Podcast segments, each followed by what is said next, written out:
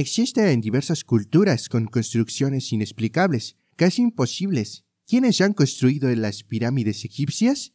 ¿Quiénes han construido las pirámides mayas? Teóricos afirman que estos han recibido apoyo de los extraterrestres para hacer tales construcciones. ¿Qué tal? Muy buen día, ya los saludamos en este espacio de El lado B de la historia. ¿Quién no ha escuchado aquellos documentales de X, X Y eh, empresas que hacen eh, estos documentales en donde, pues según nos tratan de eh, mencionar, nos tratan de explicar cómo es que se hicieron algunas construcciones mesoamericanas, andinas, algunas construcciones, por ejemplo, de Egipto, africanas, y bueno, donde aluden, ¿no? Aluden pues a la construcción o al apoyo de eh, pues fuerza eh, extraterrestre, de inteligencia extraterrestre, ¿no? O sea, si no lo construyó Occidente, pues obviamente nadie más lo pudo haber construido, ¿no? ¿Cómo es que se construyeron las pirámides mayas? O sea, son, pues eh, los mesoamericanos no pudieron, los mayas no pudieron, los teotihuacanos no pudieron construir tales obras de ingeniería, ¿no? Pero no obstante, el Coliseo romano sí fue construido por los romanos, ¿no? Porque Occidente sí puede construir. Así que, bueno, pues vamos a platicar un poco el día de hoy de la ingeniería prehispánica, de la ingeniería que se tenía previo a la llegada de los españoles, obviamente, y que pues sí, muy seguramente, y eh, seguramente fue construida por el gran conocimiento, el gran conocimiento que se tenía, ¿no? Decíamos, eh, no todo lo que viene de Occidente, eh, pues es como eh, lo único, ¿no? No es como lo único. habían otros conocimientos previo a la llegada de ellos, como los olmecas. Es el primer, la primera civilización al menos mm, pues documentada en México o que se sabe de su existencia, que estuvieron entre los años 3000 a 1500 antes de nuestra era. Y bueno, pues estos habitaban, eh, como dicen los libros de historia, en la zona de Coatzacoalcos, en, los estados de Veracruz, en los actuales estados de Veracruz y el estado de Tabasco, en una zona con mucha humedad, o sea, eh, de eso vamos a platicar un poco. Vamos a platicar también sobre los mayas, sus obras de ingeniería, sus obras también de subsistencia y también pues estaremos comentando sobre los mexicas, ¿no? Otro de los pueblos originarios o de los imperios que subsistieron ya en la última etapa eh, de la, eh, pues sí, de la llegada, ah, previo a la llegada de los españoles. Los olmecas viven entre los, eh, los años 3000 a los, al año 1500 antes de, de Cristo y estos decaen aproximadamente en el año 400 antes de Cristo. Bueno, de principio habría que eh, reflexionar quiénes movieron, cómo se hicieron esas cabezas colosales, esas cabezas enormes de 15 a 30 toneladas y cómo es que fueron movidas. No, obviamente, pues fue por los olmecas. Estos mismos tallaron la piedra, estos mismos movieron la piedra con madera. Seguramente con el paso y el transcurso de los años, pues se fue perfeccionando sus técnicas de arrastre. Obviamente no fue un conocimiento de la, de la noche a la mañana. Y bueno, pues eh, estos movieron, o sea, de principio lo que conocemos de los olmecas, pues justamente son estas grandes cabezas que se pueden observar hoy hasta hoy en día. Otra de la ingeniería, otro de los aspectos importantes que podemos utilizar, que podemos observar o mencionar, pues es la utilización del chapopote. Estos eh, fueron como de los primeros en utilizar el chapopote, ya sea para sus caminos, ya sea para impermeabilizar. Y bueno, pues lo aprovechaban de los brotes de petróleo que había en la zona de Coatzacoalcos, el actual Coatzacoalcos. Entonces, estos aprovechaban los brotes de petróleo y bueno, pues lo usaban para hacer caminos o bien para impermeabilizar. Entonces desde hace eh, 3.000, 4.000 años pues ya se tenían estos conocimientos. Ahora, es una zona en donde hay mucha humedad, donde llueve mucho, en donde hay pantanos, entonces estos buscaban, o sea, no querían tanta humedad, o sea, la humedad es buena, pero no en demasía. Entonces, pues para algunos cultivos, algunos productos, pues era un poco difícil, un poco difícil la, el cultivo. Lo que hacen estos son modificar, modificar eh, los paisajes, modificar los paisajes y construían terrazas. No podían construir a los cerros porque era muy difícil el acceso.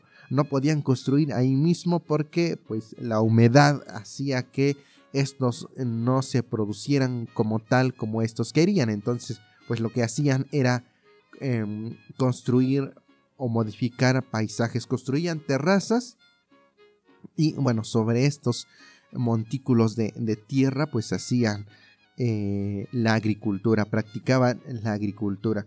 Ahora, eso es un poco eh, con alusión a los olmecas, les decía, los olmecas fueron de los primeros o el primer grupo que se conoce su asentamiento en nuestro, en nuestro país o en la, lo que hoy conocemos como México. Ahora, eh, hay otros pueblos originarios, otras culturas, otras civilizaciones, tales como los toltecas, tales como los teotihuacanos, que hoy en día podemos observar y apreciar parte de su acervo y mm, material eh, de este, pues sí, de estas pirámides, por ejemplo, ¿no? Las zonas arqueológicas y también por parte de los mayas. Vamos a platicar eh, de los mayas eh, también porque pues muy posiblemente después de la caída del de, imperio, de la civilización olmeca, muchos de estos se fueron dividiendo, ¿no? Muy seguramente se fueron con los mayas porque eh, pues heredan como ciertas técnicas, ¿no? Como el tallado de piedra, eh, la utilización de piedra volcánica, por ejemplo, en la pirámide del sol, de la luna en, en Teotihuacán, y muy seguramente pues son conocimientos que ya se habían venido desarrollando desde los olmecas. Ahora, los mayas también desarrollan grandes templos, grandes ciudades en diferentes puntos de la zona maya, la península de Yucatán, eh, eh, el, estado de Chiapas, por ejemplo, Campeche, eh, Guatemala y bueno, pues más hacia el sur desarrollan algunas ciudades con algunos templos, obviamente, pues son grandes construcciones, ¿no? Como Chichen Itza, como el Palenque, que son ciudades que tenían entre 30.000 a 50.000 habitantes, ¿no? Que eran demasiados.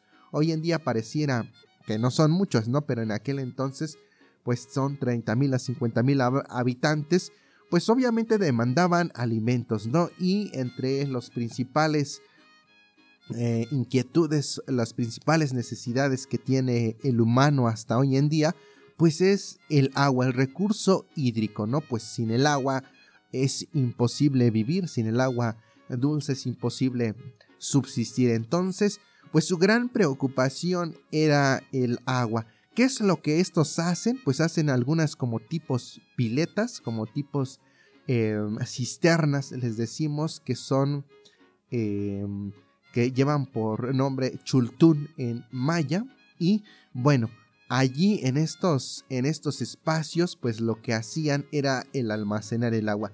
Pero bueno, pues vamos a iniciar con también con la eh, cómo es que estos hacen también los acueductos o los caminos del agua, las canaletas, puesto que pues tenían que hacer llegar de igual modo el agua hasta donde estos habitaban.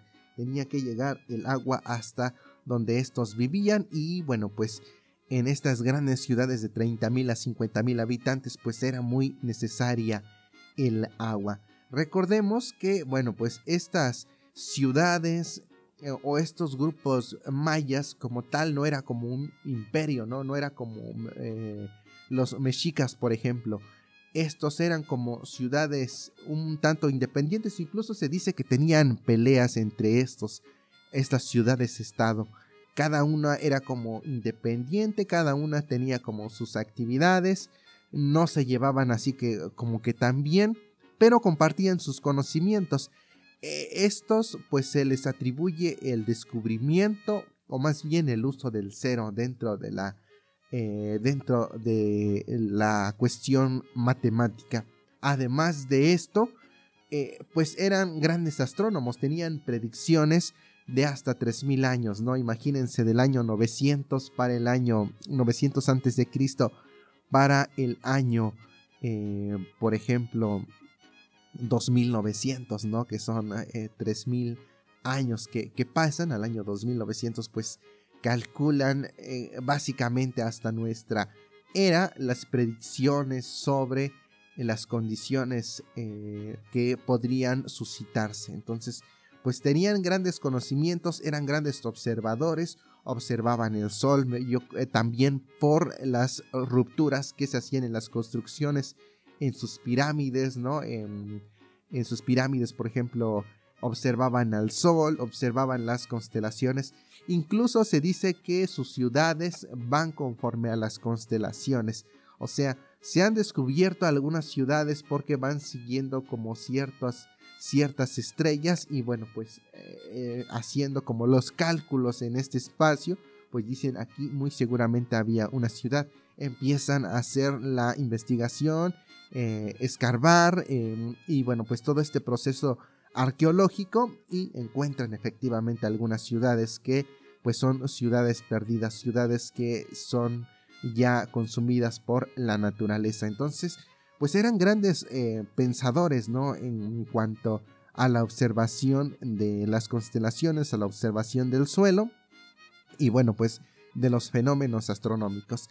Ahora sí regresamos a la preocupación que estos tenían por el agua. Ya construían sus ciudades, tenían una gran preocupación por el agua porque, bueno, pues estos em, pues tenían que consumir este líquido y bueno, pues hacen algunas canaletas, hacen algunas algunos tipos acueducto y algunos túneles en donde ingresan el agua y aprovechan uno la gravedad. Aprovechan la gravedad, eh, los desniveles y la presión del agua, ¿no? Entonces, pues estos em, aprovechan eh, la geografía del lugar y bueno, pues van haciendo como más pequeño los caminos en donde pudieran eh, transitar el agua Obviamente al hacer más pequeño una mm, ruptura, un túnel, un eh, acueducto, pues obviamente iría con más presión, ¿no? Lo que le daba fuerza al agua y este se pudiera transportar. Ahora, ¿qué más hacen? Hacen unas cisternas, ¿no? Les decía, son chultunes y estas se ubicaban cercanos a las casas, a las casas donde vivían las personas, pues estos podían acceder al agua. Estos tenían una capacidad eh, aproximada de 6.000 a 10.000 litros de agua. Esto porque la mitad del año llovía y la otra mitad del año no llovía. Así que, pues entonces eh, no tenían el agua y si no la almacenaban, no la acaparaban, pues se quedarían sin agua el resto eh, del medio año sobrante. Entonces tenían unas cisternas de 6.000 a 10.000 litros y para los templos tenían un unas cisternas, unas piletas de entre 40 mil a 70 mil litros cada una en, los templos, no obviamente para el uso de la nobleza. Y bueno, hacían, construían estas cisternas eh, con piedra, con cal, y bueno, las repellaban con cal, ¿no? Este, y usaban la ceniza volcánica para potabilizar el agua, ¿no? Entonces ya tenían hasta el conocimiento de hacer agua potable, ¿no? De hacer agua potable y hacer el agua de consumo humano. Esto en cuanto a la construcción de estos, eh, le decíamos, se llaman chultún, que servía para almacenar el agua. Les decía, había seis meses en los que había lluvia, habían seis meses en los que se escaseaba la lluvia. Entonces, pues obviamente la mitad del año tenían uso y función estas cisternas. El otro medio año se usaba para almacenar granos de maíz. Entonces, bueno, pues tenían una gran función estos, eh, estas cisternas, estos chultunes que les decía, pues van aprovechando, ¿no? Todo lo que, todo lo que encuentran. Obviamente para la construcción de estas grandes, eh, estos grandes templos, de estas grandes edificaciones, se tuvieron que echar eh, mano de algunos recursos que estos tenían, ¿no? Eh, para coser las piedras o bueno, pues estos usaban el cocimiento de piedra, cosían las piedras para poder para poder hacer la piedra un poco más dura y entonces cosían las piedras eh, y para coser las piedras pues se usaban muchos muchos árboles Se dice que para una pirámide se utilizaba entre 30.000 a 50.000 árboles para coser la piedra. Ahora, para el proceso de enfriamiento, enfriamiento de las piedras, pues se utilizaban hasta 200.000 litros de agua por templo, ¿no? 30.000 a 50.000 árboles para, eh, para coser la piedra y unos 200 mil litros para ahora para enfriarla. Entonces utilizaban mucho, muchos eh, recursos, ¿no? Sobre todo el agua y los árboles. Se dice, y que es muy probable, que por eso es que haya decaído este, estas ciudades, ¿no? Y hayan abandonado las ciudades porque se acabaron los árboles, se acabaron los recursos, se acabaron el agua, entonces cae eh, estas ciudades y bueno, pues las personas, los habitantes se van hacia otros lugares, ¿no? Y dejan abandonados estas ciudades. Eh, porque pues sí se usaron muchos, muchos, eh, muchos litros de agua, les decía 200 mil litros por cada pirámide. En una ciudad donde había 6, 7 pirámides, pues habría que multiplicar los 200 mil litros por las ciudades o por la, así, la cantidad de templos en una ciudad y de igual modo los 30 mil a 50 mil árboles multiplicar por el número de templos en estas ciudades. Y bueno, pues es como ocurría en aquel entonces. Se dice que pues muy probablemente es por eso que hayan eh, desaparecido, haya decaído este imperio. Ahora, eh, pasamos de los mayas a los mexicas, de los mayas a los mexicas. Y bueno, los mexicas eran como los romanos, ¿no? Todo le copiaban a todo el mundo, ¿no? Todo le copiaban la, eh, la forma de construir, ah, grandes conocimientos, los dioses obviamente eh, copiaban de algunas otras culturas cercanas, además de que pues los mexicas nadie los quería, ¿no? No, no los querían, entonces pues era como un, eh, como, como los romanos, ¿no? Que copiaban a todo, copian y copiar y pegar, ¿no? En, su cultura, así como los romanos le hicieron a todos los pueblos que estaban eh, cercano a ellos, eh, sobre todo a los griegos, y estos lo replicaban en su, eh, en su contexto. Obviamente, pues muy seguramente estos perfeccionaron y mejoraron estas técnicas, estos conocimientos, y mencionar que pues los mexicas no son como el único imperio que había, ¿no? Estaban, por ejemplo, los purépechas, estaban los mixtecos, estaba el grupo de los zapotecos y, bueno, pues los mexicas, ¿no? Que estos como tal sí ya eran imperios porque ya tenían algunos grupos subordinados, algunos, eh, alguna estructura, tenían estructura en comparación con los mayas, que estos vivían como de forma independiente, si bien compartían los conocimientos, incluso se dice que no tenían como tan buena relación. Entonces, pues eh, los mexicas ya eran un imperio y bueno, pues entre los años 1300, 1400, pues inician em, o están en este proceso de construcción, de construcción del imperio y bueno, pues echan mano de em, pues de algunos elementos que tienen, ¿no? Como las piedras, árboles y obviamente la tierra. Tenían que construir o construyeron una ciudad sobre un lago, no sobre Tenochtitlan. Mm, mm, se dice que, según el mito, es que eh, en este, donde, veía, donde vieron un águila devorando una serpiente sobre un nopal. Eh, ahí es donde se quedarían, obviamente. Este, pues se dice que estos vieron el, esto mismo en este lugar, por eso es que se quedaron. Hay algunos que dicen que porque nadie los quería, ¿no? No los querían en ningún lugar y no les quedó de otra más que quedarse ahí, ¿no? En el lago. ¿Por qué? Pues no había espacio para ellos. Así que, bueno, pues tuvieron que construir una ciudad en, en un lago. tuvieron que construir una ciudad sobre un lago y, bueno, pues siembran eh, ahuehuetes, que son estos árboles que pues chupan toda la, humedad, ¿no? Se llevan todo el agua y bueno, pues que por cierto es considerado un árbol nacional. Este crecía sobre los lagos, sobre las lagunas y bueno, pues eh, cerca de allí ponían troncos, tierra para acercar y para acercar también para absorber todo el líquido, toda la humedad y bueno, pues aprovechaban los ahuehuetes cercas eh, de, de estos, pues hacían las construcciones y bueno, pues em, ahí es donde de eso se, se basaron, ¿no? Para edificar las ciudades que estos tenían.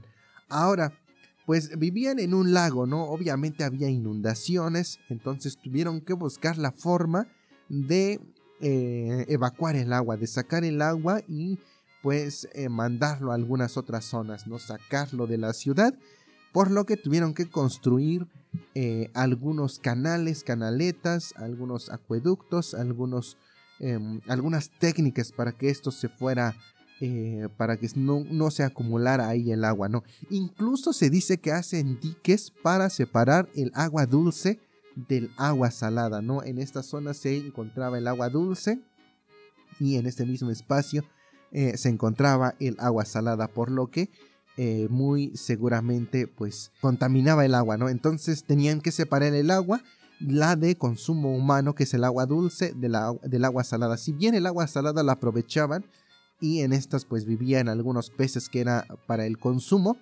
pues eh, preferían ¿no? el agua dulce y bueno pues es por eso que hacen esta separación.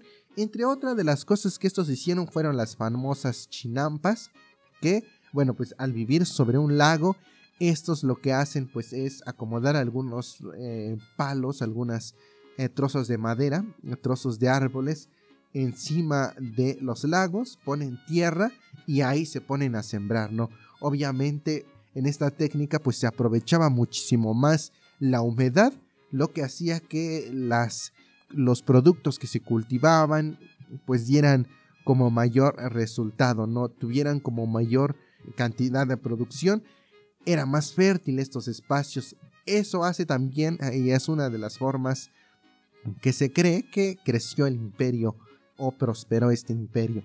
Entonces, bueno, pues ya crean las chinampas, hacen diques para separación de agua, eh, del agua dulce del agua salada, hacen eh, construcciones ya en los lagos. Ahora, tenía que buscar la forma ahora de eh, evacuar el agua, les decía, porque incluso se dice que hubo una gran inundación, hubo una gran lluvia que inundó a la ciudad y donde murió mucha gente, donde casi se abandona pues la ciudad, ¿no? Entonces esto ocurre en el periodo, me parece, de Axayacat, eh, cuando este era Tlatoani, él ordena que se hagan algunos acueductos para que se pueda salir el agua y bueno, pues hacen esta, esto, estos caminos para que el agua pueda salir, por ejemplo, a la zona de Chapultepec y en algunas otras zonas.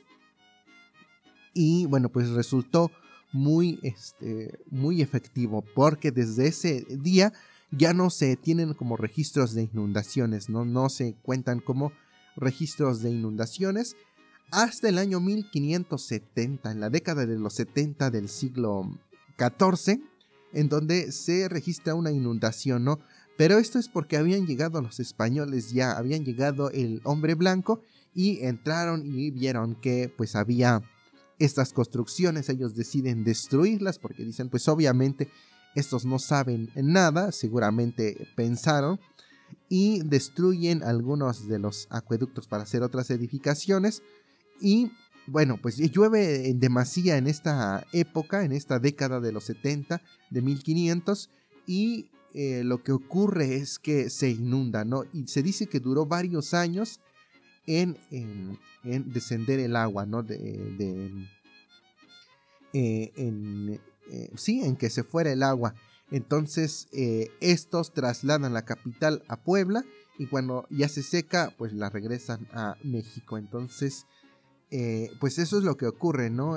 Se dice que sí tenía gran efectividad, pero no obstante, los españoles pues destruyeron esta, estos caminos, estas canaletas que se tenían, es así que se eh, inundó la ciudad de México, la ciudad de Tenochtitlan, y bueno, pues se van a Puebla.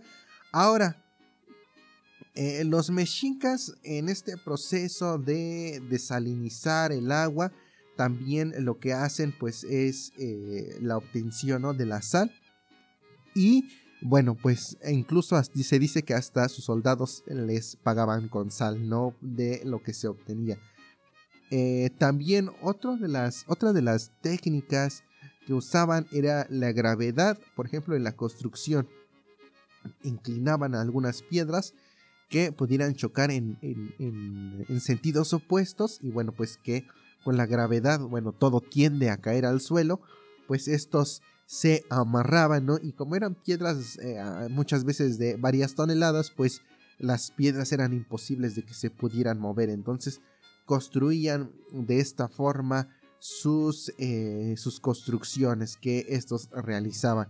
Es la forma en que pues se edifica esta gran ciudad que, bueno, pues les decía, es construida sobre un lago y los, eh, los españoles incluso se asombran al ver esto a la llegada de a la llegada del hombre blanco y cuando ven Tenochtitlan pues se asombran de tales construcciones, ¿no? Hay eh, quienes eh, pues lo comparan con Venecia, ¿no? Pero pues era un contexto diferente, era la, la, Venecia de México. Pero bueno, pues sí se asombran por las grandes construcciones que estos habían realizado en 200, 300 años. Y bueno, pues eran como las técnicas que se usaban, las construcciones que usaban, que es considerada como la ingeniería civil, ¿no? En esta cuestión de las construcciones. Ahora también se dice, así como insistimos, ¿no? Así como lo, el famoso dicho que todos los caminos conducen a Roma, pues eh, realmente Tenochtitlan también así lo era, ¿no? Así como Roma, si Roma conquistaba la Galia, por ejemplo, tenían que ser un camino de Galia a la Roma o de Roma a la Galia, entonces eh, pues así ocurrió con Tenochtitlan. Si Tenochtitlan invadía o este eh, sí invadía a un poblado, eh, por ejemplo un poblado de Veracruz, pues tenía que haber un camino que condujera hasta Tenochtitlan. Entonces se decía también que todos los caminos conducían a Tenochtitlan, ¿no? La construcción de los caminos. Incluso se dice que, pues obviamente tan es así que este, que cuando los Tlatoanis, cuando Moctezuma, por ejemplo, eh, se le antojaba una nieve de tuna, pues eh, las personas iban corriendo hasta el Nevado de Toluca para ir por nieve y prepararle la nieve de tuna eh, a el Tlatoani Moctezuma, ¿no? Entonces, o bien también si Moctezuma se le antojaba comer pescado, pues eh, eh, la gente salía corriendo y se iba a Veracruz para ir por pescado fresco. Entonces, este, eh, estos caminos pues conducían todos a Tenochtitlan, sobre todo en donde tenían pues ya algunos grupos dominados. Ahora también hay cuestiones sobre la minería, por ejemplo, ¿no? La extracción de oro, la extracción de plata, la, la extracción de obsidiana también desarrollan estos conocimientos, ¿no? Obviamente, pues para hacer estas actividades se necesitan conocimientos en, minería, para la extracción, para la separación de los, de los minerales con algunos otros elementos como tierra, como piedra, pues obviamente se tenían que tener un conocimiento.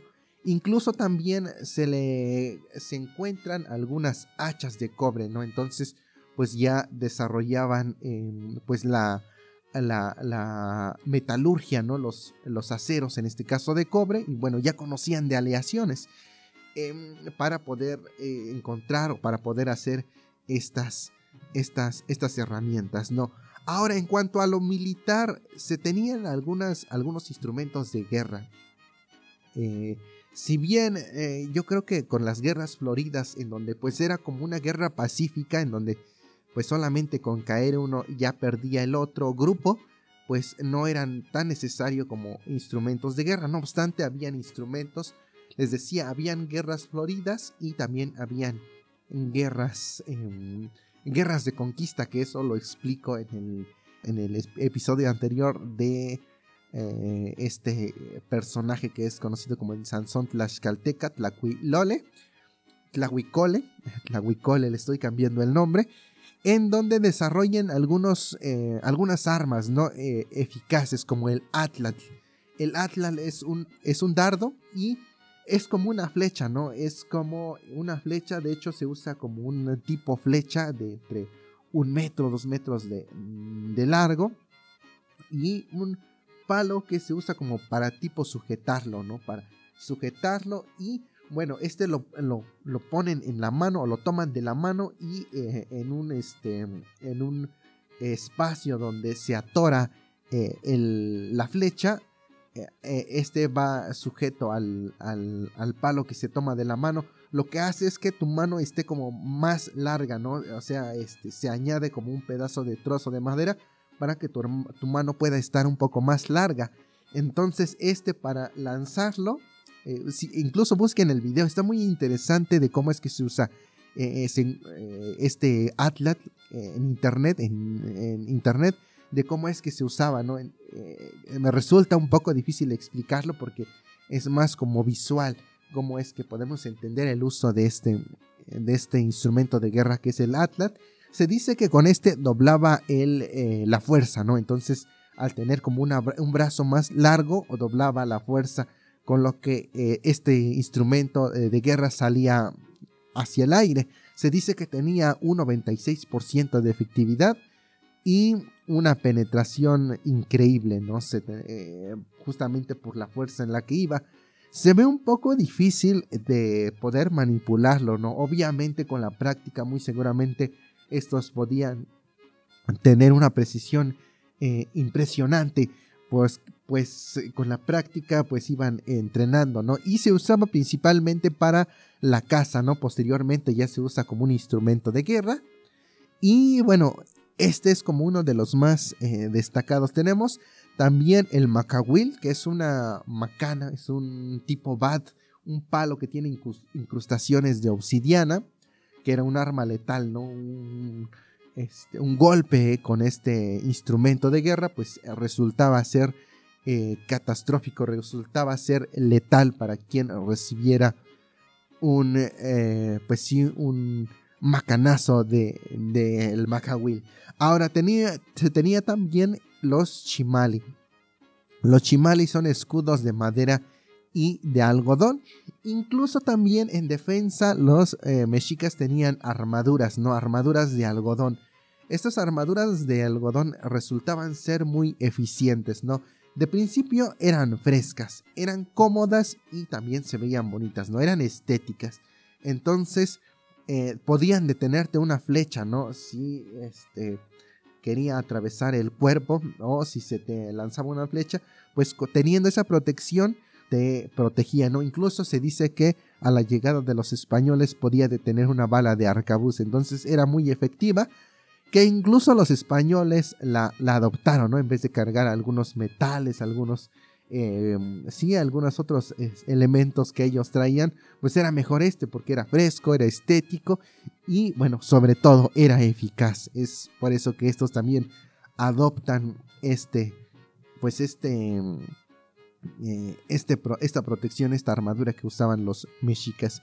Y bueno, pues eso es un poco en cuanto a este este capítulo le denominamos pues ingeniería prehispánica, ¿no? Ingeniería prehispánica porque eh, pues todo se le alude al, al hombre blanco, ¿no? A Occidente. Si Occidente no construyó las pirámides de Egipto, así según el pensamiento de Occidente, si los, eh, si los de Occidente no construyeron eh, las pirámides mayas pues recibieron ayuda de los extraterrestres, ¿no? Entonces creo que pues no fue de la noche a la mañana obviamente todas estas construcciones, todos estos conocimientos, pero sí creo que es importante eh, reconocer el gran conocimiento que se tenía previo a la llegada de los españoles y por cual hoy podemos apreciar, observar algunos edificios prehispánicos, algunos edificios